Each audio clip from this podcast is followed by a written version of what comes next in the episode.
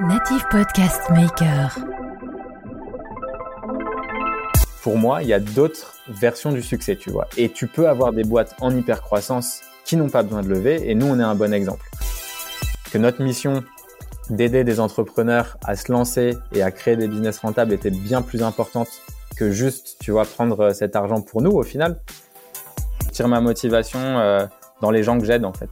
Donc euh, quand je vois quelqu'un qui change, quand je vois qu'il y a un changement, qu'on peut avoir un impact sur la vie des gens, ça c'est mon moteur, c'est ce qui me motive. Bienvenue dans votre Learning Expedition, le podcast qui accélère vos transformations. Tel un voyage apprenant, nous allons découvrir ensemble des histoires d'entreprise, des leaders inspirants, des hommes et des femmes précurseurs ou tout simplement passionnés dans leur domaine. S'inspirer des meilleures pratiques va assurément accélérer vos transformations, et comme il n'est pas toujours nécessaire d'aller bien loin pour trouver des pépites, les Hauts-de-France sont mon terrain de jeu. Je m'appelle Laurent Stock et je vous souhaite la bienvenue dans votre Learning Expedition un peu spéciale, je vous l'accorde. Bien, bah bonjour tout le monde, j'espère que vous allez bien. Alors imaginez qu'un jour, l'on vous propose d'injecter 30 millions de dollars dans votre entreprise, vous diriez quoi? Non mais vraiment, posez-vous la question et, et franchement, vous vous diriez quoi? Eh bien, mon, invité du jour, lui, il a refusé 30 millions de dollars, mais il a accepté mon invitation et ça, c'est plutôt la classe. Alors, cette histoire, c'est celle de trois fondateurs, dont deux frères lillois. C'est ça qui fait la beauté de, de, ce, de ce podcast, je trouve également, et qui sont à l'origine de Lemlist, un logiciel de prospection qui permet d'envoyer des campagnes d'email personnalisées et qui, au final, eh bien, on dit non aux investisseurs. Je reçois donc Guillaume, le CEO de, de Lemlist. Salut Guillaume. Salut Laurent, ça va? Bon, ouais, ça va et toi? Ça va super. Et on aurait presque pu t'appeler l'homme qui valait 30 millions en référence à cette série américaine des années 70. Alors lui, il valait 3 euh, milliards grâce à ses forces euh, surhumaines. Mais dis-moi Guillaume, en fait, euh, il faut être quand même un, surhumain pour refuser 30 millions? Ah, je me considère pas comme comme un surhumain, mais je pense qu'il faut être droit dans ses bottes et avoir une, bonne vision et une vision claire de ce que tu veux faire dans la vie. Bon, bah ça c'est génial parce que tu vas tu vas nous donner donc tous ces détails croustillants, les raisons de ton refus, ta vision de l'entrepreneuriat, ta vision aussi de l'Emlist dans les prochains mois et les prochaines années certainement. Mais avant tout ça, ce que je te propose parce que on commence à te connaître, tu tu tu, tu es présent sur pas mal de médias, de nouveaux médias d'ailleurs, on y reviendra après sur Clubhouse s'il faut, mais c'est que tu te présentes à nous. Ouais, bien sûr. Euh, du coup, je m'appelle Guillaume Moubet, je suis euh, CEO et cofondateur de l'Emlist. C'est un projet qu'on a monté avec euh, Vianney et François qui eux sont euh, sont lillois. Euh, donc on a monté ça depuis début 2018, donc ça va faire trois ans. On a plus de 10 000 clients euh, qui sont des entreprises euh, basées essentiellement aux États-Unis. Donc grosse grosse partie de notre marché à l'international.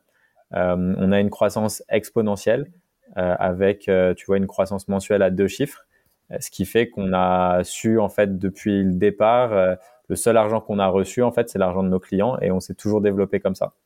Euh, en parallèle à ça, on avait lancé un, autre projet aussi, euh, l'Empod, qu'on a revendu à un groupe d'entrepreneurs australiens après 18 mois d'hypercroissance. Hmm. L'Empod, rapidement, c'était quoi? C'était les, fameux pods? Ouais, c'est ça. C'était une extension Chrome qui te permettait d'avoir plus de visibilité sur tes posts euh, LinkedIn. Ok, ok. Donc l'Emlist, moi, je, toi, j'avais en tête que finalement, c'était euh, essentiellement sur le marché français finalement que tu avais fait ton ton chiffre d'affaires, mais tu es en train de nous dire que finalement, non, c'est aux États-Unis, a priori, que tu as euh, développé ton business, c'est ça? Ouais, c'est ça. En gros, euh, la France, ça va être notre troisième ou quatrième marché.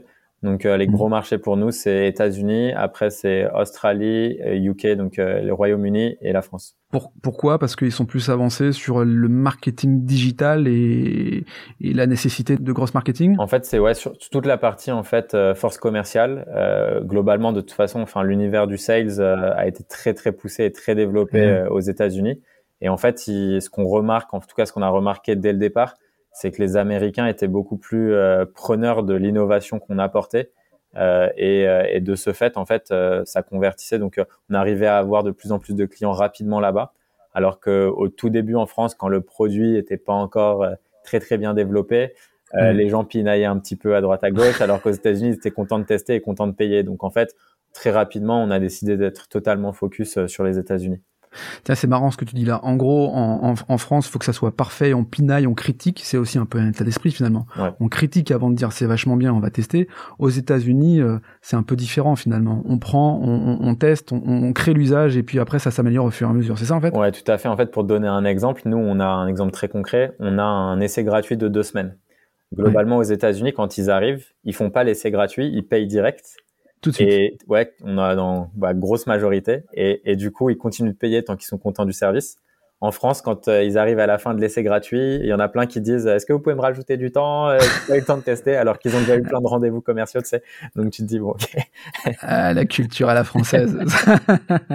ouais, c'est ce qui fait aussi notre charme, mais ce qui peut faire aussi le ralentissement du développement d'un business. Quoi. Ce que tu es en train de nous dire, c'est que finalement, c'est plus facile parce que aux États-Unis, visiblement, ça, ou peut-être même dans les, dans les pays anglo-saxons, finalement, ça, ça répond plus finalement à l'innovation et aux nouvelles façons de vendre. Tu parlais de sales tout à l'heure, effectivement dans un bon vieux français, on pourrait parler de commerciaux, mais euh, là encore, c'est un peu différent entre la, la, philosophie du sales et la philosophie du commercial, peut-être à l'ancienne. Tu, tu, tu, contribues, toi, à la transformation digitale des entreprises, justement, sur la partie euh, business? Ouais, bien sûr. Bah, nous, notre but, c'est vraiment d'accompagner, en fait, euh, les commerciaux, en fait, leur éviter de, de, faire des tâches qui sont manuelles et répétitives pour qu'ils puissent mmh. se concentrer sur ce qu'ils font de mieux, c'est-à-dire la relation qu'ils ont avec des clients, passer du temps avec leurs clients, devenir experts dans leur domaine pour apporter un maximum de valeur. Parce qu'au final, quand tu regardes la vente, qu'est-ce que c'est? C'est euh, quand tu vends un service ou un produit, c'est que tu apportes en fait une solution à un problème à ton client. Arrêter mm. de prospecter, arrêter de vendre, c'est arrêter d'aider les gens en fait. Et, donc nous, on essaye de pousser les gens, tu vois, à construire des relations et à aider un maximum de personnes pour développer euh, leur business. Bon alors en, deux trois mots euh, pour ceux qui seraient pas habitués par le cold mailing, le, le mailing à froid, euh, c'est quoi euh, l'Emlist finalement? À quoi, ça, à quoi ça sert? Comment ça t'aide? Et qu'est-ce que ça vient accélérer finalement? Concrètement, l'Emlist, c'est une plateforme qui va t'aider à automatiser ta prospection sur euh, différents canaux. Donc, on a la partie mail. Donc, toi, mmh. ce que tu vas faire, c'est que tu vas avoir des mails de tes prospects que tu vas vouloir contacter pour essayer d'avoir des rendez-vous clients avec eux. Et l'Emlist, en fait, automatiquement, ça va te permettre d'envoyer tes mails, automatiser, automatiser tes relances. Donc, si tu n'as pas de mmh. réponse après quelques jours, pouvoir automatiser la relance plutôt que de devoir te mettre une tâche puis aller écrire ton mail et aussi de le faire sur des réseaux comme LinkedIn ou encore de te mettre des tâches pour appeler aussi la personne euh, si besoin, tu vois. Alors, tu es sur un environnement hyper concurrentiel quand même, parce que tu as plein de, plein de logiciels qui, qui font à peu près la même chose. Euh, c'est quoi la différenciation? Alors, Bon, premier coup de chapeau, c'est-à-dire que finalement, euh, si tu n'avais pas fait cette opération-là, mais on y viendra évidemment après, on serait pas en train de communiquer ensemble et créer un podcast. Coup de pub, génial, génialissime. Avec peut-être des conséquences, on le verra après. je sais pas si tu les as pensées, je sais pas si tu les, les, les, les ressens maintenant, mais enfin, on se réserve ça pour pour juste après. Mais euh, d'ailleurs, j'avais oublié ma donc ma, ma, ma question, c'était comment euh, euh comment tu voilà, comment être différenciant finalement par rapport à plein d'autres plateformes existantes? En fait, si tu veux, à la base, moi, avant de lancer l'Emlist avec Vianney et François, j'avais euh, une agence d'acquisition. Donc, j'aidais mes clients à trouver des clients. Donc, j'utilisais toutes les plateformes qui existaient sur le marché. Et ce qui manquait, en fait, c'était cet aspect de personnalisation et le côté humain qui, pour moi, est essentiel euh, dans la prospection. Du coup, en fait, on a construit deux choses. Un algorithme d'envoi très puissant qui permet en fait de maximiser ton taux de délivrabilité. Donc, est-ce que ton email va arriver dans la boîte de réception et pas dans les spams? Donc ça, c'est ce qui arrive souvent. Ce qui arrive souvent. Et donc nous, tu vois, on a des, algorithmes d'envoi très puissants. On a d'autres fonctionnalités aussi en interne euh, qui permettent de, pousser tout ça. Et le deuxième point, c'était la partie personnalisation. Donc on est les seuls aujourd'hui à pouvoir personnaliser euh, des images en prenant directement le logo de la compagnie que tu vas contacter, le nom de la personne, mmh. tout ça pour rendre en fait la prospection beaucoup plus humaine. On fait aussi la même chose avec des vidéos. Et donc, euh, de ce fait, ça aide vraiment les entreprises à avoir euh, un taux de retour et un taux de réponse plus élevé. Et à partir du moment où euh, ton retour sur investissement il est plus élevé qu'avec un concurrent, bah en fait, tu as une croissance organique qui se fait assez naturellement. Comment comment on interprète les, les entreprises qui reçoivent donc le mail par intermédiaire de ta de ton logiciel et qui se sentent finalement un peu euh, enfin, floué. Enfin, c'est-à-dire, tu vois, ils, ils, sont dit, ça y est, c'est bon, je me suis fait avoir. En fait, je pensais qu'il me parlait à moi, uniquement à moi, mais en fait, il a industrialisé sa, sa démarche commerciale. comment, euh, comment c'est interprété ça? En fait, nous, si tu veux, euh, on essaye, on se bat vraiment contre le spam. C'est-à-dire qu'il y a des gens, tu vois, qui vont, euh, qui font, qui, qui, pensent que pour faire de la prospection, tu peux avoir un fichier de 10 000 ou 100 000 personnes, envoyer tous le même message et essayer d'avoir des réponses. Nous, quand on, quand on donne des cours, des formations, tout ça, et, dans, la, dans le contenu qu'on produit, on explique que la prospection, c'est avant tout de la relation humaine. Et donc, typiquement, mmh. tu vois, euh, si je t'avais contacté euh, par, euh, par cold email, bah, j'aurais dit, OK, Laurent, j'ai écouté, j'ai écouté ton podcast. Je trouve que mmh. c'est trop bien ce que tu fais pour la région Hauts-de-France. justement, Vianney et François, qui sont lillois, ils écoutent ton podcast depuis longtemps. Et tu vois, essayer de trouver des points d'accroche comme ça pour commencer à construire une relation et ensuite, après, rajouter un message, tu vois, qui pourrait dire par exemple, bah, je sais pas comment tu fais toi pour trouver euh, des, des, des, guests sur ton podcast, mais peut-être que tu aurais besoin d'une solution pour les relancer automatiquement, tout ça. Et, et là, tu vois, j'ai d'abord créé une relation, j'ai fait en sorte que le message soit à propos de toi dans un premier temps, ensuite personnalisé, j'ai trouvé un point commun qu'on avait ensemble, et ensuite j'ai parlé d'une solution qui pourrait potentiellement t'intéresser. Et donc là, tu vois, c'est ce qu'on donc on explique aux gens et aux commerciaux qu'il faut passer du temps, qu'il faut passer du temps à qualifier les gens que tu contactes pour être sûr qu'ils ont le besoin. Et ensuite, dans ton dans tes phrases d'accroche, passer du temps à personnaliser. Eh, ok, ok, ok. Alors du coup, euh, bon, donc on a bien compris le produit, l'automatisation, c'est plutôt carré, c'est plutôt cadré, c'est très digital, ça vient se connecter, ça évite de partir dans les spams. Euh, bon, voilà. Euh, le premier jour de la vie finalement de, de, de l'Emlist avec euh, les deux frères lillois, hein, ils sont ils sont frères tous les deux. Vous vous êtes connus comment finalement euh, ils, ils, sont venus sur Paris, c'est par école interposée, comment ça s'est passé? En fait, euh, Vianney et François sont, sont un peu plus âgés que moi. Eux, ils ont la quarantaine, donc ils, ils, codent depuis qu'ils sont euh, bah, bébés quoi. Ouais. depuis qu'ils ont eu un ordi, ils codaient. Et, et donc du coup, Vianney en fait était bossé sur Paris à un moment et on s'était rencontrés à Station F. Et François mmh. vit toujours à Lille. Et donc, du coup, euh, bah, Vianney fait pas mal d'allers-retours. Et, euh, et, en fait, on s'est rencontrés là-bas et on a commencé à, à, travailler ensemble sur des petits projets pour euh, aider un peu les gens à se rencontrer euh, au sein d'une communauté. Et quand on a vu qu'on aimait bien travailler ensemble, on a décidé de lancer euh, l'Emlist tous les trois. Ok. Alors j'entends déjà euh, peut-être des gens qui vont me dire bah, pourquoi t'as pas interviewé des Lillois quoi tu vois. Euh, alors, on me l'a on me l'a déjà d'ailleurs euh, glissé à l'oreille. en fait tu m'expliquais et donc je t'ai posé la question. Je dis ouais ça serait quand même cool aussi d'avoir et, et, visiblement vous vous répartissez bien les rôles quoi. Enfin c'est assez millimétré dans votre organisation. c'est toi qui prends la parole c'est ça Guillaume? Ouais exactement. En fait c'est juste que c'est c'est plus simple de chacun répartir les tâches. Vianney et François sont très focus sur le produit, le mettre à mmh. l'échelle parce qu'on grossit très rapidement donc en plus on a on a beaucoup de challenges, tu vois, techniques, donc il faut qu'il soit concentré sur le produit. Et comme je me suis toujours occupé de la partie euh, commerciale et marketing, bah, c'est plus simple que ça soit moi qui, qui m'occupe de, de, tout ça, quoi. Ouais. Alors quand tu dis on grossit très rapidement, il faut absolument que tu nous images le truc parce que euh, tu vois, des fois on dit oh ça cartonne machin. C'est quoi grossir très rapidement? C'est voir finalement ton ton acquisition de nouveaux clients qui explose, qui avance avec un compteur. C'est ouais c'est ça. Comment ça se passe? En gros c'est euh, le nombre de nouveaux utilisateurs si tu veux par donc nous, il faut comprendre que euh, les, nos clients, c'est des entreprises.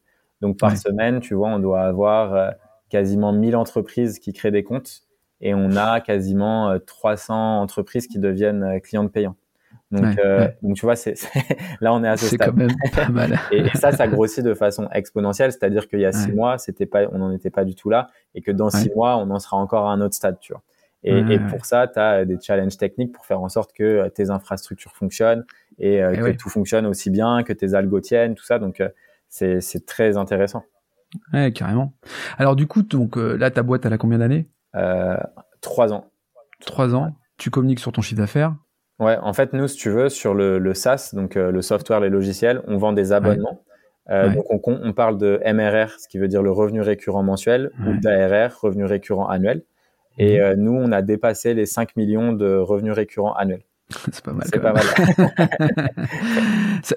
tu arrives à, à, à, garder la tête froide ou pas euh, quand tu vois le, compteur qui, qui, monte, qui grimpe? Ouais, j'ai une mère italienne, donc elle me met. Euh, elle, te, elle, te recadre. Voilà, la mama, la mama italienne. pour, être, ouais, pour être honnête, j'ai pas, enfin, j'ai pas changé. Tu vois, moi, j'ai grandi dans une famille euh, très modeste. Vianney et François aussi. Et mm. mes goûts, euh, mes goûts n'ont pas changé. Tu vois, j'ai toujours euh, mes sweats à capuche, mes t-shirts Uniqlo à 5 euros. Il euh, y a pas de, je reste quelqu'un de simple. Ouais, cool. Et donc du coup, euh, t'es arrivé cette cette aventure. Alors raconte-nous quand même un petit peu parce que euh, j'ai envie de connaître le j'ai pas envie de connaître ce que tu dis en fait sur les plateaux TV, médias, sur les. J'ai envie. De, alors c'est à toi de décider si t'es vraiment dans dans la transparence totale, mais j'ai envie de savoir, de gratter euh, les raisons qui ont fait que finalement tu as provoqué quelque part cette cette euh, cette euh, levée de fonds. C'est ça, hein et, et, au final, tu as dit bah non, euh, on n'y va pas.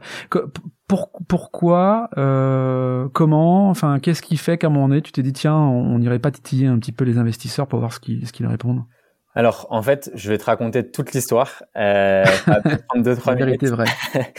et, et, comment j'en suis arrivé là, surtout, tu vois, parce que c'était ça, ça, a été déclenché par quand même un événement.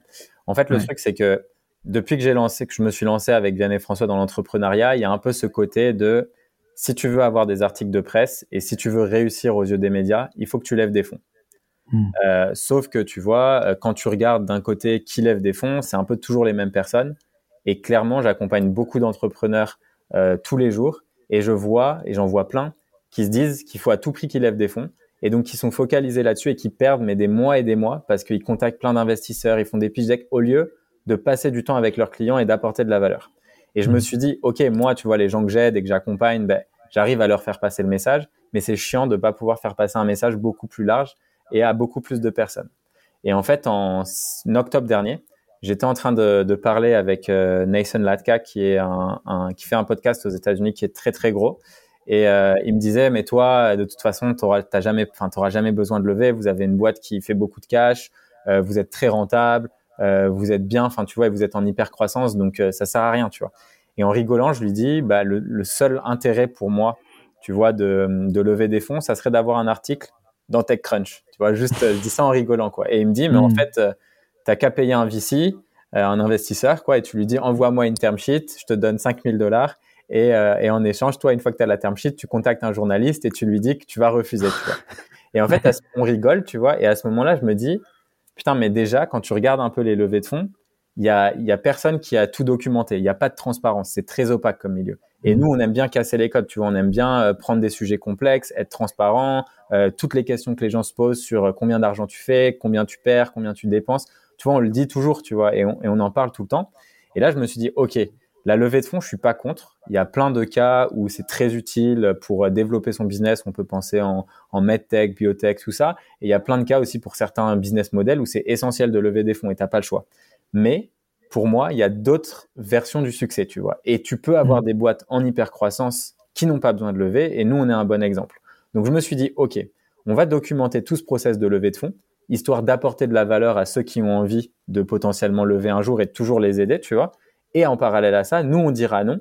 Et à ce moment-là, on veut faire un gros, enfin, pas mal de boucans, tu vois, et jeter un pavé dans la mare, si on peut dire ça comme ça, pour au moins lancer le débat, tu vois. Et expliquer aux gens, est-ce qu'on ne devrait pas parler plutôt de rentabilité, euh, de, tu vois, du, bonheur de tes employés, euh, qu'est-ce que tu redonnes exactement à tes employés, parce que, en fait, le fait d'avoir une vision unique de ce que c'est la réussite, ben ça, ça empêche à des millions d'entrepreneurs de se lancer en fait. Parce que mmh. tu vois, si tu te dis, OK, pour lever, enfin pour réussir, il faut lever, et que tu dis non, mais de toute façon, un mec comme moi, ou une fille comme moi, ou une femme comme moi, ben, je, je, je lèverai jamais, ben, forcément, tu vois, tu, tu, tu pourras jamais te projeter. Et pour moi, si tu veux vraiment faire en sorte que tu aies une économie qui change et qu'on ait un pays qui soit de plus en plus dynamique, il faut qu'il y ait plus d'entrepreneurs en fait.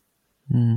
Bah, je pense qu'effectivement, l'entrepreneuriat est aussi une réponse au, euh, finalement euh, parfois un peu au chômage. C'est-à-dire que te, te, prendre en main et, et, développer ta propre valeur euh, te permet d'être d'être autonome, d'être autonome et en tout cas de, de tenter tenter la voiture entrepreneuriale. Et souvent, quand on y met l'énergie qu'on a un peu qu'on a une tête bien faite, ça, ça, fonctionne quoi. Ça fonctionne bien. Euh, Ok, donc là tu tu sur, sur un sur un sur une rigolade en fait tu dis euh, on va on va vraiment y aller quoi. Et donc là tu, tu tu lances en fait tu lances les hostilités. Comment ça se déroule Parce que je suppose que tu en plus tu, tu joues double jeu. Je sais pas si c'est le, le, terme exact, mais en tout cas tu vas en disant bah dans tous les cas on va aller au bout du truc et puis mais à la fin même si on remporte, ciao quoi, on, on, va refuser. Comment tu comment arrives à jouer euh, finalement double casquette là? Ça c'est dur parce que euh, en fait il y a le truc de ça c'était un moment difficile parce que nous on a toujours été transparent et là tu as ce côté où tu annonces que tu vas lever des fonds et tu vas jouer un coup un petit peu tu vois parce qu'à la fin nous on savait qu'on allait dire non et, et, donc euh, il y avait ce côté ça c'était un peu difficile je t'avoue mais euh, j'étais quand même convaincu du fait que on allait on allait potentiellement il fallait lancer quelque chose et il fallait le tester et donc, euh, ouais, beaucoup de, c'est un gros risque, tu vois, mais le but d'un entrepreneur, c'est aussi de prendre des risques. Et donc, euh, on se lance. En gros, depuis les débuts de l'Amlist, on reçoit très régulièrement, comme euh, j'écris en toute transparence toutes nos métriques, tout ça, je reçois beaucoup de mails d'investisseurs. Et en septembre, en fait, dernier, j'avais rencontré une investisseur américaine très, très sympa, avec qui mmh. j'avais vachement bien accroché et qui était différente de tous les investisseurs que j'avais pu, avec qui j'avais pu parler, puisqu'elle était ultra altruiste, ultra côté entrepreneur. Enfin, elle avait ce côté vraiment en toute transparence, elle aimait partager. Tu vois, je lui posais des questions euh, sur son métier et, je voyais qu'elle avait ce côté très pédagogue. Et je me suis dit, bah, trop cool. Je vais la contacter. je vais lui dire, voilà, Pascal, est-ce que ça te dirait euh, qu'on fasse, euh, qu'on fasse un pitch en live et, et on voit ce que ça donne, tu vois. Et elle me dit, mais trop contente et tout. Et on fait le pitch. Et, et là, après, tu vois, à la fin, elle est, elle est là, elle se dit, bah, ok, tu vois, genre, vous levez 20 millions, enfin, c'est la folie, vous avez toutes vos métriques, c'est, vraiment génial. Donc, je lui ai passé tous nos, toute notre, euh, notre, notre donnée, donc euh, combien on dépense, combien on gagne, notre croissance, les clients qui partent, qui restent, etc. Et, et du coup, elle, elle adore le business model. Et euh, on reçoit une, une term sheet, donc une offre d'investissement euh, de 20 millions de dollars à une valorisation de 100 millions de, de 20 millions à une mmh. valorisation de 100 millions de dollars. Mmh. Et à ce moment-là, tu vois, je me dis, bon, Pascal a été tellement sympa que je vais l'appeler et pour lui dire quand même, tu vois, bah, Pascal, nous, on va refuser. Est-ce que c'est OK avec toi si on diffuse le pitch, si on parle de tout ça publiquement? Enfin, et, là, tu vois, on, on s'est même, euh, enfin, on s'appelle et elle est super sympa, tu vois. Elle me dit, bah, Guillaume, je vais mettre ma casquette euh, d'investisseur de côté. Vous avez un business super rentable. Euh, vous avez assez d'argent pour vous développer, recruter plus si vous en avez envie, faire un peu ce que vous voulez. Aujourd'hui, vous n'avez pas besoin d'investisseurs. Tu vois. Ouais, c'est pas la peine. Et, quoi. et elle me dit genre c'est pas la peine. Donc elle me dit moi, tu vois, genre le pitch, il a l'air génial. Euh, on y va, tu vois. On y va et on, on se pose pas de questions. Donc euh, on le publie. Et quand on le publie, et sachant qu'une semaine en avance, on avait annoncé publiquement qu'on levait 20 millions, ben, en fait, on avait commencé à recevoir plein de messages d'investisseurs. Et moi, en gros, ce que je voulais, c'était pas euh, rencontrer tous les investisseurs. Tu vois, je voulais pas qu'il y ait de la surenchère ou quoi. Je voulais juste euh, qu'il y ait un peu ce côté, euh, ça fait du bruit, tout ça, on attire l'attention pour que quand on dise non, mais tout le monde se pose la, question pourquoi et qu'on puisse pourquoi lancer débat, tu vois. Mmh. Et en gros, à ce moment-là, il y a des fonds qui, qui rentrent en jeu, dont un fonds de private equity.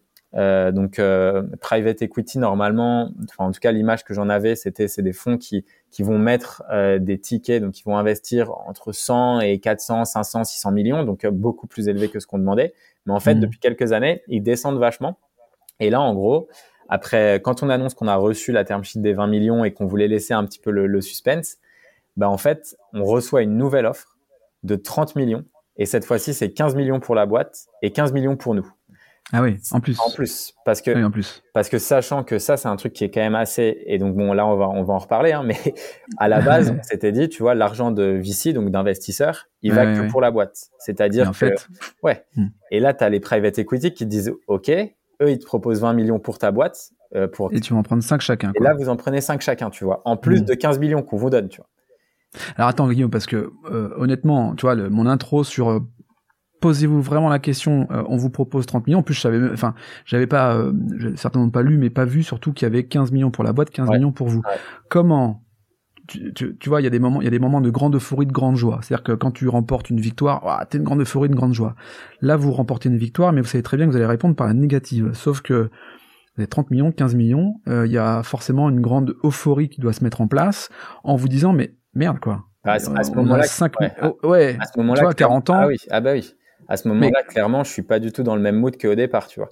Je bah, tu m'étonnes. Ouais, je suis pas du tout en train de me dire, on est super serein et on dit non direct, tu vois. Quand j'ai reçu ouais. cette offre, euh, je l'ai présentée à Vianney et François et je leur ai dit, enfin, comme je te disais tout à l'heure, tu vois, nous, on vient tous de milieux assez modestes. Vianney ouais. a des enfants. Euh, voilà, moi, j'ai mes parents. Enfin, tout ça, tu vois. Et c'est euh, 5 millions, ça change ta vie, quoi. Tu vois, on sait très bien. C'est, tu fais ce que tu veux de ta vie après, hein, quand tu as 5 mmh. millions. Et donc là, on, on, réfléchit, tu vois, et on se dit, euh, ok, genre pourquoi est-ce qu'on fait vraiment de l'entrepreneuriat aujourd'hui, tu vois? Pourquoi est-ce qu'on a lancé une boîte? Et euh, un truc qui est super important pour nous, c'est c'est notre bonheur aussi, tu vois? C'est de se mmh. dire que euh, quand on a lancé la boîte et qu'on n'avait pas d'argent, en fait, on était on était super heureux aussi parce que tu vois, on créait quelque chose, on est des l'aventure entrepreneuriale, quoi. C'est ça, tu vois? Et aujourd'hui, moi, mon bonheur, c'est euh, de voir mon équipe grandir, de voir d'aider des gens, d'aider de plus en plus de personnes, de plus en plus d'entrepreneurs. Et en fait, on s'est posé, j'ai réappelé, j'ai rappelé Pascal, euh, donc euh, l'investisseur américain. Ouais, ouais. On a passé mmh. deux heures un samedi soir, genre de 22 à minuit, puisqu'elle elle est basée euh, du coup vers. maintenant, elle est à Las Vegas, mais elle était à, okay. à San Francisco à l'époque. Et, et, du coup, elle m'a, elle, franchement, elle m'a donné, enfin, les meilleurs conseils. Quoi. Elle m'a dit, Guillaume, la raison pour laquelle tu as énormément d'offres aujourd'hui, c'est parce que vous êtes en hyper croissance. elle me dit là, tu vas arriver à 10 millions à la fin de l'année, mmh. selon les projections, à 10 millions tu auras des offres encore plus folles. Elle me dit aujourd'hui, tu n'as pas besoin de cet argent. Continue à faire ce que tu fais bien. Reste droit dans tes baskets, aligné avec tes valeurs, aligné avec ta mission. Et euh, elle me dit bon, je suis investisseur, je devrais pas te dire ça, tu vois, parce que là je me tire une balle dans le pied. Mais euh, et donc du coup, tu vois, après avoir discuté avec elle, je me suis dit ok, bah elle a raison. Et donc on en a parlé avec Vianney et François. Ensuite, on en a parlé avec toute l'équipe parce que tu vois, on, enfin, dès qu'il y a des l'équipe, c'est ça, tu vois, ça change la vie de l'équipe. Donc, on en a parlé avec tout le monde et, et on a décidé, tu vois, qu'on restait, que notre mission d'aider des entrepreneurs à se lancer et à créer des business rentables était bien plus importante que juste, tu vois, prendre cet argent pour nous au final. Mmh, parce mmh. que il y a plusieurs côtés. Il y a un, c'est pas ce qui nous rendrait heureux, tu vois, d'avoir euh, autant d'argent. Et de deux, parce qu'on on veut vraiment pousser un message fort, quoi. Et ouais. Euh, ouais, ouais, non, mais le, le, message, euh, il est, on, l'entend. La, question, c'est, est-ce que du coup, c'est, tu vois, est-ce que c'est reculer pour mieux sauter? C'est-à-dire que ce que j'entends, c'est que globalement, la boîte va faire 10 millions par an. Euh, donc du coup elle sera valorisée encore un peu plus. Euh, j'entends par là que euh, c'est pas parce que as pris, vous avez pris à trois une décision qui consistait à dire que vous ne ferez pas de levée avec une répartition pour l'entreprise et puis pour pour vous que, que vous ne le referiez pas parce que globalement la place financière elle te regarde comment? Elle te regarde en, en mode Ok, d'accord. Euh, les mecs, euh, ils, ont joué avec nous et du coup, euh, on va essayer de d'investir dans d'autres boîtes concurrentes. Tu vois, on pourrait aussi avoir ce, ce type de, de, réflexion un peu un peu folle, mais qui pourrait exister. Ou alors ils disent au contraire, ah, bien joué. ils jouent la rareté, ils jouent ils jouent le long terme et globalement, ça sera ça vaudra le coup de les revoir dans, dans, dans quelques années, quoi. Ouais, bah c'est en fait c'est c'est marrant que tu me poses cette question parce que la plupart des gens pensent que les investisseurs mm. sont énervés un petit peu contre nous et euh, nous soutiennent pas et tout. Et en fait, ça a été total. Et moi, je, je me suis, enfin, évidemment, tu vois, on avait mis ça dans les risques, tu vois, des choses qui pouvaient arriver. Et est-ce qu'on, et on s'était posé la question, est-ce qu'on peut vivre avec, oui ou non? Et on était plutôt euh, sur la, enfin, sur le oui, sachant que tu vois, nous, nos intentions, elles sont saines et qu'on veut parler d'un débat qui est important, tu vois, pour l'entrepreneuriat. Et, euh, mm. et en fait, ce qu'on a vu, c'est que les investisseurs étaient vachement contents de ce qu'on avait fait de replacer euh, au centre du débat la rentabilité pour les boîtes, c'était important pour plein d'investisseurs. On a des VC mm. qui ont carrément fait des posts LinkedIn pour euh, dire que ce qu'on faisait, c'était bien. On a, moi, j'ai continué à être en contact avec plein de VC, euh, tu vois, et investisseurs. Et en fait, il y en a plein qui sont aussi alignés avec cette nouvelle vision d'avoir des business qui soient plus rentables, en hyper croissance, où tu as peut-être un peu plus de contraintes en termes de budget, mais du coup, c'est ce qui te force à être créatif et donc à pousser tes limites encore plus loin. Et donc, euh, en fait, non, ouais, ça a été pour nous, euh, de ce côté-là, rien n'a changé. On a toujours de très bonnes relations avec, euh, avec les gens qu'on connaissait avant et ils comprennent pourquoi on l'a fait. Et limite, t'en as qui, qui m'ont dit, tu vois, genre chapeau, quoi. C'est-à-dire qu'aujourd'hui, tu as fait plus de bruit pour ta boîte qu'une boîte qui avait levé. Donc, tu vois. T'as as pesé d'ailleurs un peu le, là, bon là c'est la c'est la com à outrance, c'est-à-dire que euh, globalement c'est c'est un coup de projecteur juste énorme. Euh, T'étais euh, il y a quelques jours sur euh, sur Clubhouse, ce réseau social audio. Euh, sur ce réseau social audio, tu t'étais avec Xavier Niels et Jean de la Roche-Brochard qui est aussi le un, un VC de la place parisienne. voilà. finalement, sans ça, tu n'aurais pas forcément cette ouverture auprès de ces, ces, investisseurs, auprès de ces grands patrons qui font le territoire? Ah non, clairement, clairement, c'est sûr. Enfin, ça, ça serait jamais arrivé. En fait, ce qui s'est passé, tu vois, pour tout te dire, c'est que dimanche soir, j'ai été euh, invité donc euh, dans une room sur Clubhouse euh, avec des gens qui qui en fait m'ont dit Guillaume, voilà, nous on est des entrepreneurs, on est un groupe qui on a tous levé. Euh, on a vu mm. ce que tu as fait, on n'est pas forcément d'accord, mais on voudrait avoir un débat assez sain, machin, machin. Sauf qu'en fait, ce qui s'est passé, c'est que le dimanche soir, donc ils m'ont envoyé plusieurs messages dimanche dans la journée. Je suis arrivé le soir parce que je leur ai dit OK, cool, on va discuter, ça va être sympa. Tu vois, je suis toujours euh, ouvert au débat. Ouvert, ouais. Et en fait, le truc, c'est que c'était un procès, quoi. C'est-à-dire que les mecs, ah. ils m'ont vachement agressé, c'était des attaques personnelles. J'étais seul contre neuf personnes, tu vois. Donc euh, c'était et c'était et ça a duré une heure. Donc c'était Guillaume qui va se faire lapider, tu vois. Et donc moi, je répondais toujours calmement. Je suis très à l'aise avec ce que j'ai fait. Je peux l'expliquer dans, tous les sens et tout. Et en fait, Xavier Niel est venu dans cette room euh, et il a écouté. Et en fait, il a écouté tout ce que j'ai dit et il a écouté les points que j'avais fait, enfin que je soulevais tout ça. Et en fait, au bout d'un moment, il est parti. Mais moi, je le voyais pas parce que dans la room, il y avait 1000 euh, personnes. Et en fait, le truc, c'est que quand j'avais prévu un débat avec Jean de la Roche-Brochard pour le mercredi matin, et mmh. mercredi matin, Jean, euh, qui, est qui est l'investisseur de, de, Xavier Niel, euh, a, a, mis, il y aura un invité surprise, tu vois. Et en fait, à, à, 9h, il y a Xavier Niel qui arrive, et là, tu te dis, OK, c'est déjà, c'est assez impressionnant. Et je sais pas ce qu'il pensait, en fait, tu vois. Je sais pas ce qu'il pensait de ce que j'avais fait, tout ça. Mmh. Et en fait, lui, il a adoré. Il a dit, euh, les entrepreneurs, ils sont Il m'a dit, genre, j'ai été impressionné par euh, ton calme et la façon dont tu avais répondu dimanche soir. Ces entrepreneurs, en fait, c'était des attaques personnelles qui montraient plus leur jalousie que autre chose. Enfin, et donc, du coup, tu vois, ça a ouvert. Et lui, après, tu vois, moi, j'ai pu lui poser plein de questions sur quelle était sa vision de l'entrepreneuriat, qu'est-ce qu'il pensait de mmh. l'investissement. Tu vois, il, a été vachement nuancé aussi. Lui, il mmh. veut investir partout parce que il pense que c'est comme ça qu'on crée de la compétitivité. il a raison. Mais après, tu vois, il, montre aussi le fait que euh, les, personnes qui lèvent trop tôt, trop vite et trop d'argent, ben, en fait, sont ultra diluées et que, en fait, à la fin, tu te retrouves avec des gens qui ont même plus d'intérêt. Et tu vois, et lui, il le dit. Moi, ma première boîte, euh, je l'ai montée à 100 millions de dollars euh, de chiffre d'affaires et on n'avait pas levé un centime. Et donc, tu vois, il, est, il a ce côté aussi très rationnel. Terre à terre. ouais, mmh. et, franchement, très humble aussi. C'est ce, qu'il dit. Alors, juste pour resituer, euh, bon, pour celles et ceux qui ne connaîtraient pas encore Clubhouse, réseau social 100% audio où il y a un système de room. C'est comme si on rentrait au Palais des Sports et qu'il y avait différentes euh, salles à laquelle on assiste à des, conférences, des conventions très, euh, très, très, très sympas. Mais effectivement, euh, il y a une prise de parole avec des gens qui écoutent et qui peuvent intervenir à, ce moment-là. Moi, quand j'ai écouté ça, j'étais euh, à, Calais dans ma, dans ma voiture en train de prendre de l'essence. Et effectivement, Xavier Niel disait, je ne comprends pas les, les, les, les comment, les entrepreneurs qui se font diluer, qui n'ont plus que 10% euh, dans leur boîte parce qu'il y a des investisseurs qui ont pris le reste quoi. Alors au profit du développement mais enfin c'est compliqué. Et d'ailleurs ils peuvent se barrer pour euh, parce qu'ils n'ont plus que 10% et, et, j'ai trouvé effectivement que l'échange était plutôt euh, constructif même si Jean de la Roche-Brochard, euh, c'est son métier, quoi. c'est d'investir dans, dans, des, dans, des, boîtes, des boîtes d'avenir. Mais je pense que ce que tu as vécu avant, alors j'étais pas, j'ai pas entendu euh, ce qui s'est passé le dimanche. Je pense que c'est effectivement lié, alors à deux choses selon moi. Euh, la première chose, c'est que bon, t'es présent sur YouTube, c'est-à-dire que tu, tu incarnes ta boîte, c'est-à-dire que c'est, c'est, c'est Guillaume qui incarne sa boîte. Tu, tu, tu donnes des conseils, tu fais de la, euh, t'es sur LinkedIn, t'es sur YouTube, donc il y a, y a peut-être aussi cette, cette, cette exposition qui parfois peut, peut, peut déranger, toi, certaines personnes. Et puis le fait de se dire merde, il réussit et il refuse. Et donc ça, ça peut agacer. C'est la nature humaine. Ouais, ouais, c'est sûr. Mais c'est pour ça, quand, quand je vois que c'est des attaques personnelles, en général, je prends de la distance et j'essaye de pas trop me laisser impacter. Ouais.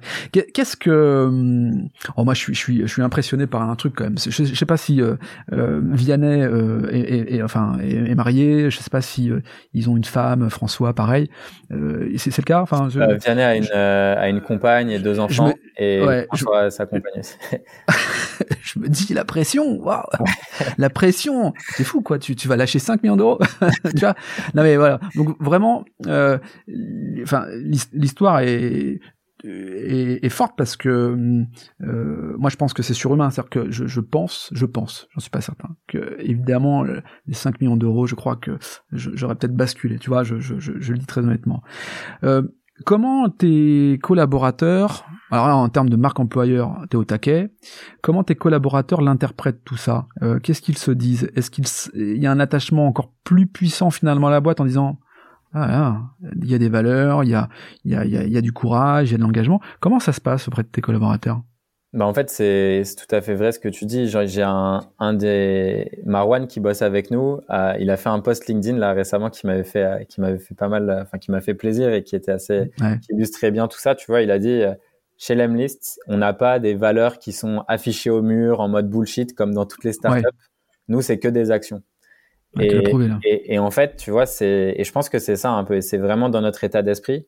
Et après, tu vois, euh, le fait de, quand tu lèves des fonds et quand tu fais rentrer des investisseurs, globalement, euh, tu peux plus verser vraiment de dividendes. Donc, euh, tu peux plus reprendre de, parce que le but en fait des investisseurs, c'est que tu dépenses plus d'argent que ce que tu ne gagnes pour mmh. financer ta croissance. Et en fait, nous, ce qu'on fait, tu vois, c'est qu'on reverse une grosse partie de la marge aux employés pour qu'à la fin de l'année, ils se retrouvent tous avec, euh, tu vois, un bonus qui soit entre, euh, allez, 12 000 et 25 000 euros, tu vois. et c'est pas mal quand même. tout le monde, tu vois. Ça va du mmh. support au dev. Enfin, tout le monde a la même. Il n'y a pas de différence. C'est-à-dire que si tu as un salaire plus élevé que quelqu'un d'autre, ton bonus il sera pas plus élevé. Les bonus sont identiques, mmh. tu vois, parce que c'est lié uniquement aux performances de la boîte et qu'on considère que chacun a la même ambition de faire en sorte, mmh. ouais, contribue. Et tu sais, c'est vraiment un, c'est un équilibre, tu vois, dans une tu, tu peux pas dire que telle personne a plus d'impact qu'une autre et tout. Non, c'est un équilibre. Il faut des gens parfois qui lead, qui soient plus leaders que d'autres, mais il faut aussi des gens qui suivent, tu vois. Enfin, c'est important. Et, et donc tout ça, tu vois, c'est ultra important. Et je pense que les gens dans la boîte sont aussi contents de se dire que, ben, en fait, oui, ok, c'est Vianney, François et moi qui avons confondé euh, cette boîte, mais en vrai, c'est leur boîte aussi. Et elle leur mmh. appartient tout autant qu'à nous, tu vois. Ouais, ouais, c'est euh, limite, euh, j'ai envie de te dire, c'est presque une philosophie, quoi, une philosophie de boîte. Euh, on pourrait dire que c'est une... non, c'est pas totalement une boîte à mission, une entreprise à mission. On est, on n'est pas vraiment là-dedans. Euh... Une mission, après, tu vois, les, quand on parle de boîte à mission, on est, on a mmh. toujours tendance peut-être plus à se, à, à, parler de choses qui d'impact ou de choses qui sont liées à la transition écologique, au social, tout mmh. ça.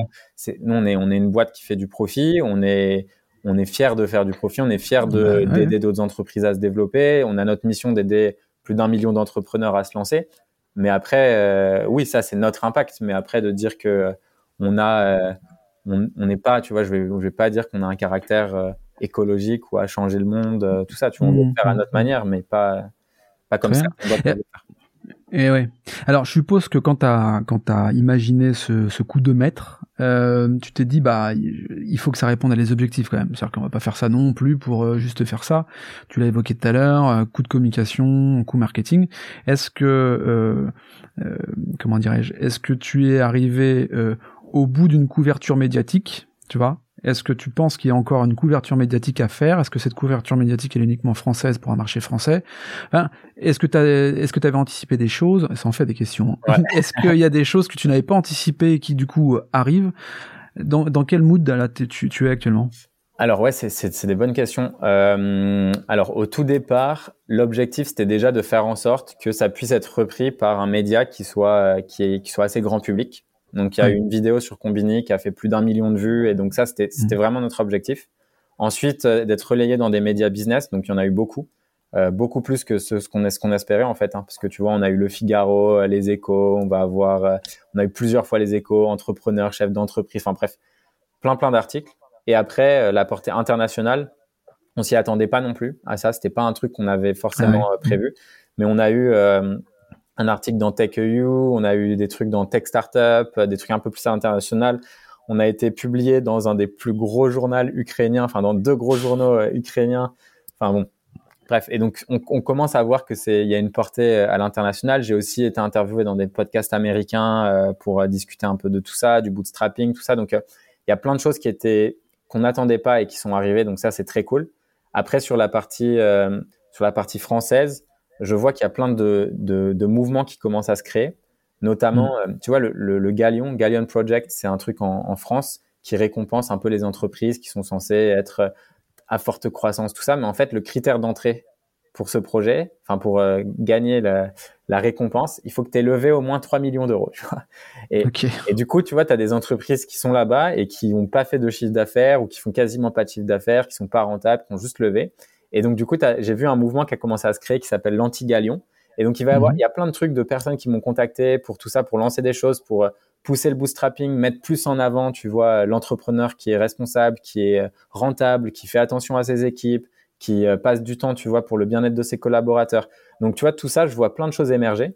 Et donc, je trouve que c'est très cool. Donc, il va y avoir plein de choses à faire par la suite, ça, c'est sûr. De mon côté, l'exposition médiatique, c'est sympa, mais c'est pas mon travail, tu vois. Euh, moi, mon hmm. travail et ce que j'aime faire, c'est euh, passer du temps avec les équipes, bosser sur les sujets qui apportent de la valeur à nos clients, bosser sur les formations, les cours que je vais lancer en parallèle. Enfin, hmm. j'ai beaucoup d'autres sujets qui sont pas liés juste à euh, être sur les plateaux télé et discuter. Donc ça, je l'ai fait, ça fait beaucoup de com, c'est très cool. Mais après, tu vois, répéter tout le temps les mêmes trucs sur les plateaux télé, ça sera pas, pas ma vie, tu vois. Et c'est pas du tout ce que j'ai envie de faire. Donc, alors tu, Ouais, ouais, pardon. pardon tu, tu, parles d'un terme là, euh, le bootstrapping. Euh, globalement, c'est donc euh, partir de zéro et puis développer sa boîte sans aucune aide financière, enfin sans lever de fonds, pardon. C'est ça. Hein, c'est euh, ça. Et donc sans aucune aide financière en vrai. Hein, sans aucune aide financière. Et toi, ton ambition, pour avoir écouté, c'est d'être la première licorne française partant de ce de, de, de ce principe-là. C'est ça? Exactement. Ok. Et donc ça, tu penses que dans combien de temps tu penses atteindre cette, cet objectif? Euh, 3-4 ans. 4 ans, allez. D'accord. allez, bon, allez, 4 ans. On se laisse un peu, un peu de marge. Euh, on peut dire que tu as, as, tes 15 minutes de gloire. Tu, tu vois ce que je veux dire? Euh, Parfois, on peut avoir le sentiment de se dire, oh là là, c'était les 15 minutes de gloire de ma vie. là. Mm. Est-ce que est-ce qu'on peut dire que, alors, ta vie, tu vois, elle fait que démarrer, mais sur, le début de ta vie, euh, est-ce que ce sont tes 15 minutes de gloire?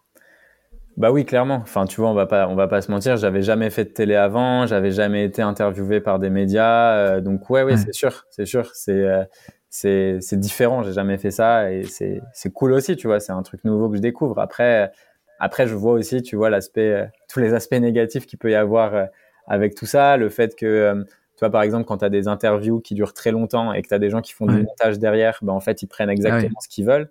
Euh, ils peuvent sortir du contexte plein de choses. Et en fait, c'est pas ma définition. Enfin, moi, tu vois, je suis dans le partage, je suis toujours dans la transparence. Et en fait, quand tu prends juste des éléments que ce que certaines personnes disent et que tu les sors de leur contexte, en fait, c'est simple, tu vois. tu peux faire dire aux gens tout et n'importe quoi. Et ça, c'est un, un, milieu en fait qui a un côté un peu fourbe et qui ne me correspond pas du tout. Clairement. je sais que c'est pas un milieu où j'ai envie d'aller, tu vois. Ouais, clairement. Alors ici, c'est brut. Hein. Ça démarre, ça se termine, il n'y a pas de coupure. ça, c'est cool. euh, Qu'est-ce qu'elle euh, Ta maman est italienne, hein? Ouais, moitié italienne, ouais. Qu'est-ce qu'elle dit, ta maman? Bah, ma mère, en fait, euh, au début, elle avait très peur quand j'ai commencé euh, ma boîte parce qu'elle savait pas, tu vois. Elle savait pas si ça allait marcher, elle savait pas si j'allais pouvoir me payer un normal, quoi. Ouais, ouais. elle était inquiète. Et puis, petit à petit, bah, tu vois, elle a vu que ça fonctionnait bien, qu'on arrivait à bien se payer, qu'on pouvait faire des investissements, tout ça. Et donc, euh, donc, au final, elle me fait confiance. Après, ça la dépasse un peu, tu vois. C'est, des trucs. Euh, c'est. Elle a, il y a la fierté parce que maintenant il y a des articles dans la presse, donc elle peut l'envoyer à ses copines.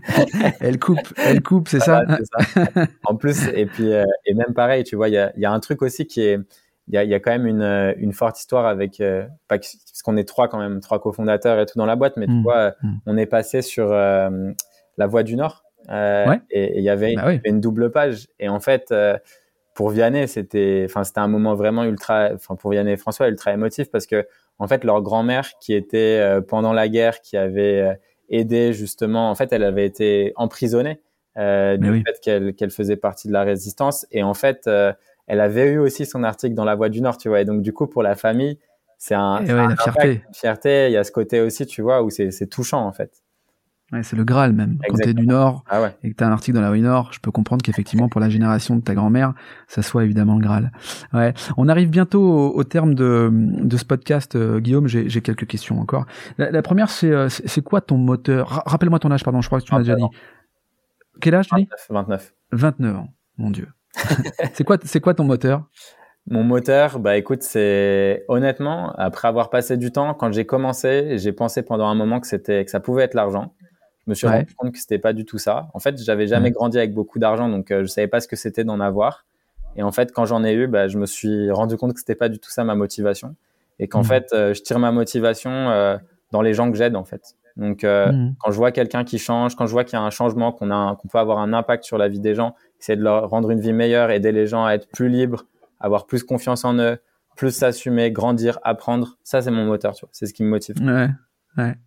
Euh, ta, ta, plus grande fierté, c'est, on pourrait dire que ça se joint le moteur ou, ou, pas du tout? Est-ce que ouais, moi ma plus grande fierté, c'est c'est vraiment de voir, euh, c'est au niveau de mes équipes, tu vois, soit au niveau des équipes, soit au niveau des clients. Euh, donc euh, dans les équipes, quand euh, je les vois qui sont arrivés, qui n'avaient pas confiance en eux, tout ça, et quelques mois plus tard, je les vois faire des podcasts et ils sont interviewés parce qu'ils sont devenus experts dans un domaine. Là, je me dis, mais ça me fait trop plaisir. Ça, c'est un peu une fierté comme un papa avec ses enfants. Et, euh, et après, il y a le côté aussi euh, bah, des clients qu'on a pu avoir, euh, des gens avec qui j'ai passé du temps et qui étaient, euh, qui lançaient leur boîte et qui en fait six mois plus tard se retrouvent à, à pouvoir faire 10, 15 000 euros de chiffre d'affaires en étant deux dans la boîte et donc être rentable, profiter de tout mmh. ça, du fait que bah voilà, ils ont appliqué des conseils, ils se sont lancés et tout ça c'est c'est enfin c'est génial quoi parce que tu te dis tu as un impact positif sur la vie des gens et pour moi il y a ouais il y a, y, a, y a rien de plus beau quoi ce que j'aime, ce que j'aime bien dans dans dans ta, boîte, alors je la connais pas ta boîte évidemment, mais en tout cas quand tu me détailles que François et Vianney ont une quarantaine d'années, donc ils sont plus proches de, de mon âge, moi j'en ai 45, que le tien, t'en as 29. Ce qui est ce qui est pas mal, c'est que euh, alors comme dans toutes les boîtes, tout n'est pas beau, enfin c'est pas tout beau tout rose, mais mais globalement tu vois cette différence d'âge est véritablement pas un problème quoi. C'est-à-dire qu'il y a un CEO qui est qui a 29 ans et puis tu as aussi les deux enfin les euh, les, les, les, deux, enfin, François et Vianney qui sont dans dans l'équipe des fondateurs qui qui ont 40 ans et, et du coup il y a pas de problème de génération. Enfin, c'est c'est accepté, c'est normal, c'est ouais, en fait fluide quoi. C'est euh, c'est trois ans de travail. donc euh, donc en fait, tu vois, on a eu des moments, comme tu le dis, tout n'est pas, enfin c'est pas tout rose. On a eu des moments très très difficiles, surtout qu'on a, moi j'ai ce côté euh, business très extraverti, avoir mmh. envie d'échanger plein d'idées. Vianney et mmh. François sont vachement orientés sur la partie tech, donc c'est beaucoup de j'ai besoin d'être au calme, travailler sur mes problèmes, être comme ça, tu vois, c'est moins d'échanges. Et donc, et donc forcément, il y a eu des clashs, forcément, il y a eu des moments où on n'était pas alignés. Mais en fait, tu vois, pour moi, c'est ces moments où on était vraiment au plus bas, où on a su s'en sortir, tu vois, en mettant en place plein de choses autour de la communication, de la communication non violente. Donc parler de ses mmh. sentiments, tu vois, parler, ne pas avoir peur d'être vulnérable, tu vois, ne pas avoir peur de dire quand ça va pas, ne pas. Et en fait, plus tu te confies avec les gens avec qui t'es et avec qui tu construis euh, une aventure entrepreneuriale, et plus en fait tu crées des liens solides. Et tu vois, je peux te dire que les, la première, les premiers 18 mois, c'était très difficile. Donc avec eh beaucoup de bas, beaucoup de moments compliqués, euh, mais qu'après, enfin, tu vois, les, les, moments compliqués, on les connaît. Et maintenant, quand il y a une petite embrouille ou un petit truc comme ça, en fait, on sait que c'est rien parce qu'on a, on a traversé des tempêtes, tu vois. Et, et c'est ça qui fait que tu as, as, des liens qui sont juste incassables, quoi. Et ouais, et c'est ça qui fait que vous avez pris une décision forte, quoi. De dire non, on n'y va pas maintenant. Euh, si tu avais euh, deux erreurs, tu sais, on fait tous des erreurs dans la vie, mais si tu en avais deux, deux erreurs à éviter quand on est entrepreneur et que tu aimerais nous confier pour qu'on évite de les faire ou qu'on s'en inspire, par exemple, pour ne pas les faire, euh, ou alors qu'on les fasse volontairement. Mais est-ce que tu aurais deux erreurs à nous, à, nous donner là? Ouais, bien sûr. Euh, la première, c'est une erreur que j'ai faite, c'était de faire du micromanagement. Donc, être vraiment trop proche des équipes. Comme j'aime bien faire en sorte que les gens évoluent et changent, Parfois, je vais avoir, trop tendance à vouloir tout contrôler. Et, euh, et en fait, il y a certaines personnes pour qui ça marche très bien et qui, qui aiment en fait être micromanagés parce que c'est comme ça qu'ils apprennent, c'est comme ça qu'ils évoluent. Et en fait, il y a d'autres gens que ça, que ça oppresse beaucoup trop et qui en fait perdent leurs moyens et de ce fait qui n'arrivent pas à se développer. Donc, bien connaître les gens euh, avec qui tu travailles, bien savoir, tu vois, le type de management qui leur convient. Et pour ça, faut vraiment réussir à ouvrir des canaux de communication qui soient transparents. C'est-à-dire que moi, quand je fais de la merde, ça m'arrive, mes équipes me le disent, tu vois. Et, je suis très content. Et tu vois, le feedback, faut que ça aille dans les deux sens. Et donc, à un moment où je faisais trop de micromanagement et j'ai senti que les gens n'arrivaient pas à se développer assez vite, ben en fait, j'ai réalisé que c'était de ma faute, tu vois. Et, donc ça, faut faire très attention à ça parce qu'on peut ne pas s'en rendre compte en fait, ou s'en rendre compte trop tard et c'est compliqué. Donc faire attention à ça. Et, euh, et le deuxième point, je dirais, c'est euh, de ne pas avoir peur à, à, être transparent aussi avec, euh, avec ses utilisateurs euh, ou ses clients, dans le sens où on pense que euh, ses clients, tu vois, s'il y a une relation particulière, une sorte de mur parfois qui sépare. Nous, en fait, on, au, au, tout début de l'Emlist, on avait entièrement changé l'interface sans prévenir nos clients. Donc, du jour au lendemain, ils s'étaient retrouvés avec une nouvelle interface. Ouais, ouais. On s'est fait insulter de tous les sens, publiquement, dans la communauté, tout ça. Donc, c'était un moment où on s'est dit, c'est bon, c'est la fin, quoi. Tu vois, on va perdre tous nos mmh, clients mmh, payants. Mmh. Et en fait, en étant proche d'eux, en leur expliquant que notre mission, elle n'avait pas changé, qu'on voulait construire le meilleur outil au monde et qu'on avait fait ça pour X, Y raison, comprendre qu'est-ce qui les gênait aujourd'hui dans le nouvel outil. Et en fait, à partir de ça, bah, très rapidement, euh, on, a, on a réussi, tu vois, à créer des super fans, donc transformer les gens qui nous détestaient en super fans. Et ça, ça a été euh, grâce justement euh, à tout ça, tu vois, donc à cette transparence. Mmh. Cool. Tiens, si tu avais, euh, Guillaume, la, la possibilité... Généralement, je dis euh, de, de, de, de, revenir en arrière, de, parler à la personne, au jeune homme que, que tu étais auparavant, mais si tu avais l'occasion, on va faire l'inverse, si tu avais l'occasion de te projeter, euh, allez, euh, t'as, donc tu as 30 ans bientôt, euh, dans, dans, dans 20 ans, c'est, pas tout près, mais qu'est-ce que tu aimerais Est-ce que tu es toujours chez Lemlist? Est-ce que, du coup, tu es, euh, aux Bahamas en train de profiter? Comment tu te projettes, finalement, dans, dans 20 ans? Bah, je pense que euh, déjà j'aurais, enfin, j'aimerais avoir. Euh, je pense que déjà, comme nous, on a créé plusieurs projets. Euh, L'Emlist, on sait que c'est une brique dans plein d'autres projets, donc ouais. la boîte pourrait être potentiellement beaucoup plus grosse. après, continuer à entreprendre, ça c'est sûr, et, ouais. et surtout avoir, je dirais, aidé mais des dizaines de millions de personnes à, à, à mmh. se lancer dans l'entrepreneuriat, quoi. Ouais, D'ici 20 ans, c'est sûr, ouais, ce serait mon objectif la motivation ultime. bon, bah cool, euh, Guillaume. Écoute, euh, je crois qu'on a fait un bon tour. On a bien compris, en tout cas, la, la philosophie. Moi, je dirais que c'est ouais, une, une, vraie philosophie euh, chez, chez Lamist. Euh, pourvu que ça dure, parce que finalement, c'est plutôt pas mal pour les collaborateurs. Euh, trois ans, c'est jeune comme boîte, donc il y a forcément une évolution à venir dans, dans, dans le management, dans la façon de voir les choses. Mais en tout cas, c'est des bonnes bases quoi qui sont hyper solides pour euh, euh, ta marque employeur pour ta com pour être identifié et puis euh, écrire une autre page de, de, de, de l'aventure de la liste. Cool. Bah écoute euh, Guillaume merci d'avoir participé au podcast de la Learning Expedition Haute-France merci à toi Laurent c'était très très cool. Ouais je suis ravi de t'avoir eu sur ce sur ce programme. Et puis bah je te dis à, à très bientôt. À très vite Laurent. Ciao ciao Ciao, ciao. Bon, merci. Quant à nous, euh, on se retrouve la semaine prochaine. D'ici là, portez-vous bien. N'oubliez pas votre, votre note 5 étoiles sur Apple Podcast. Je vous embrasse. À bientôt. Salut, bye.